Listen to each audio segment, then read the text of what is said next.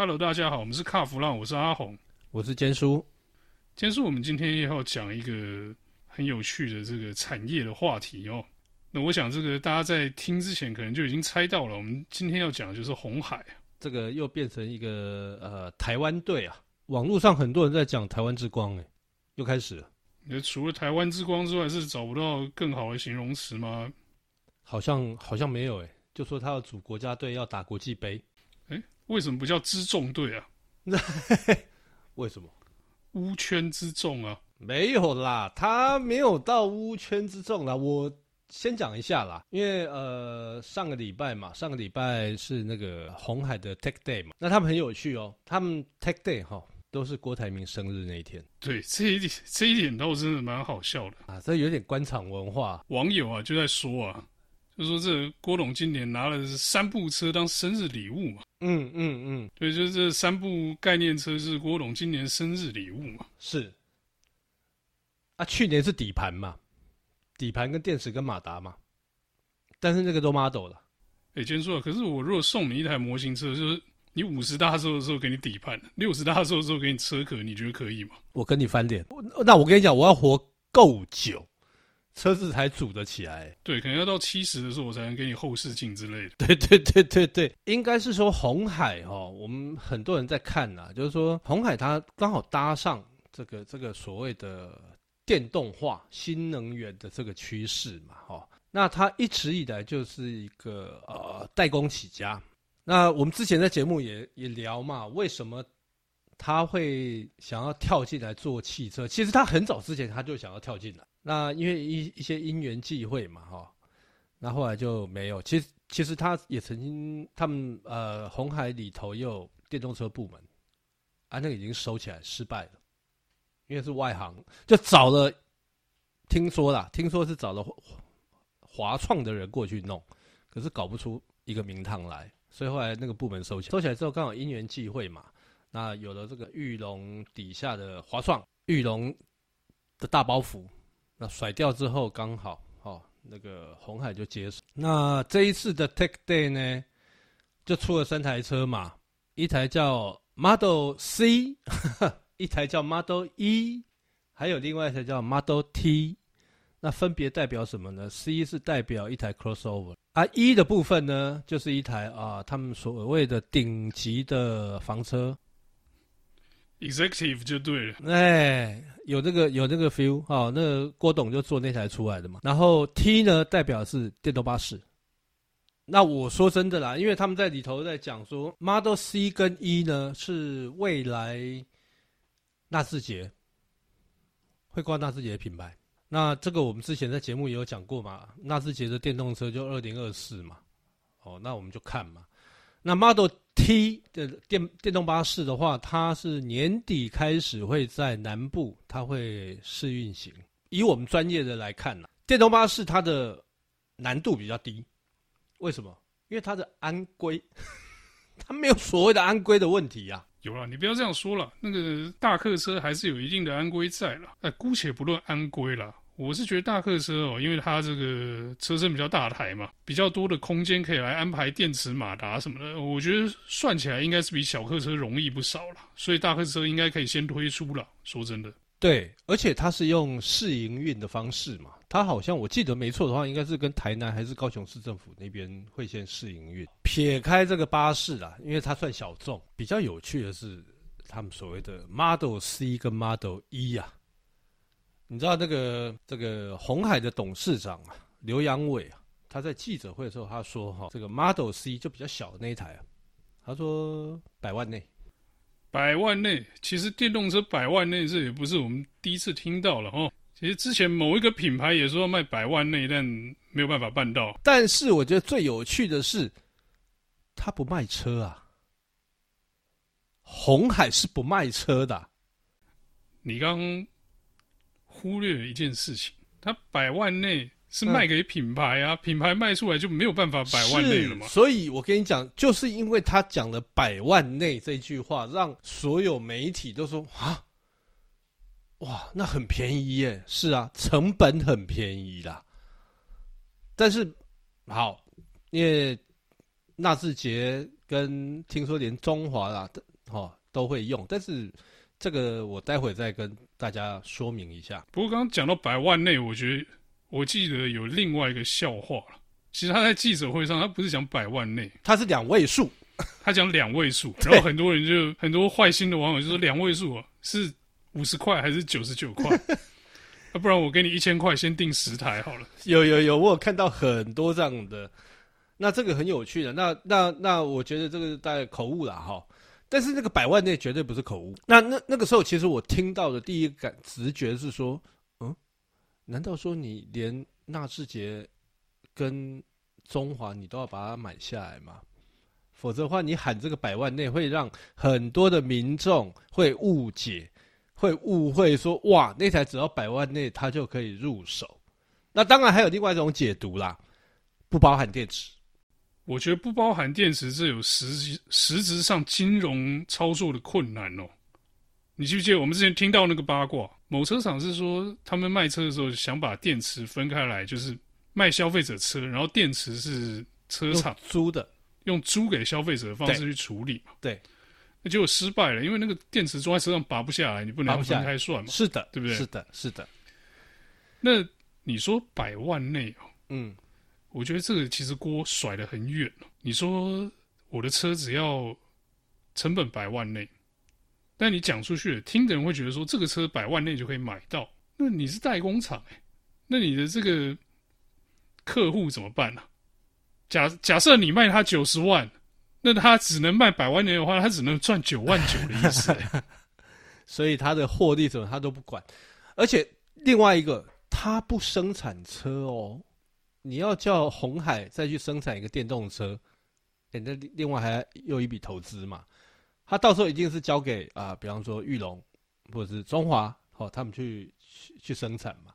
所以他喊出这个百万内，我是觉得有点有点好笑了。另外。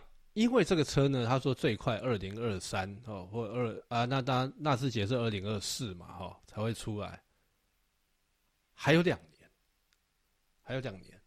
然后我看他这次记者会的内容里面，他就是把这个 Model C 跟 Model E，譬如说它有多少马力啦，零到一百多少啦，那个续航力多少啦，看我这样看一看，我会觉得啊，你是怎么样，先射箭再画靶就对了，然后把靶心规格先开出来了，对。然后我后来观察发现，这个是现在所有新创，包含中国、中国那边、美国、欧洲很多新创，呃，应该我们不要说新创了，就是非汽车产业的这些业者跳进来玩电动车的时候，他们常玩的手法。你记不记得我之前就是呃有告我的那个纯生，后来老板因为这个啊亏空公款出事了吧？纯生当初就是这样子啊。也是规格都开出来啊，安、啊、弄了一台会慢慢开的车子在信义区，啊，结果嘞，车子根本没做出来，啊啊！我今天不是怀疑怀疑鸿海啦，因为你看像恒大也是啊，拜腾也是啊，对不对？他们都面都有这个问题，然后尤其是像现在很多的这个所谓的电动，嗯，电动电动车新贵好，他就给你喊。我的马力有一千匹，我的零到一百只要一一秒多两秒，干打个那种话，续航力八百一千，啊，结果嘞，坚叔这个地方我一定要帮这些新创讲一句话。你说这些新创公司他们需要去募资嘛，对不对？所以他们一定要先把这个产品的规格开出来，这无可厚非了。对，就不然的话，我连做什么东西我都不跟你讲，我怎么拿到你的钱？是。那我知道说，哎、欸，我我的目标是什么？我的目标是一千匹续航八百公里，好了。嗯嗯。那这个把画好了之后，我再看我什么方法去实践它哦。这大概是这些 PTT 造车的这个来由哦。是啊，是啊，是啊，是啊，可怕就可怕在这里啊！你要说它不对吗？其实对了，我要找投资人来的时候，我要先跟他讲我做的东西大概会长什么样。他要先把愿景跟梦给大家看嘛。哦，这个这个我当然同意啊，商业模式上面我当然同意啊。但是其实这个好笑的地方就是说，那个饼都画太大，那个马力跟距离都可能跟续航距离可能都有点问题哦。真的？那你不要说其他人，就连这次红海那个公布的这些电动车哦，嗯，有些网友就说啊，这个数据好像都不太起来哦。对我有看到这个，然后很多人会觉得说，哎，怎么怪怪的？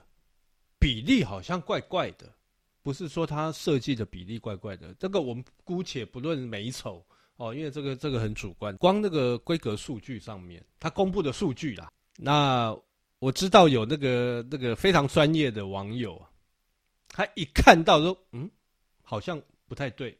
但是你说规格怎么样，我倒觉得 OK 啦，反正电动车就这样子嘛。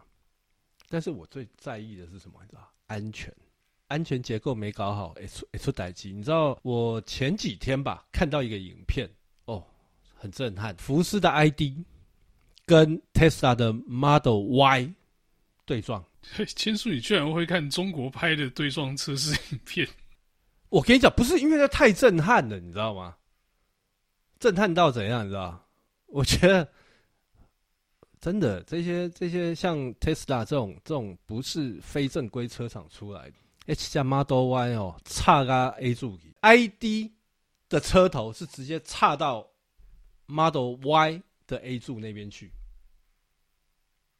然后妈那个 ID 就大概呃我们所谓的引擎室的一半溃缩。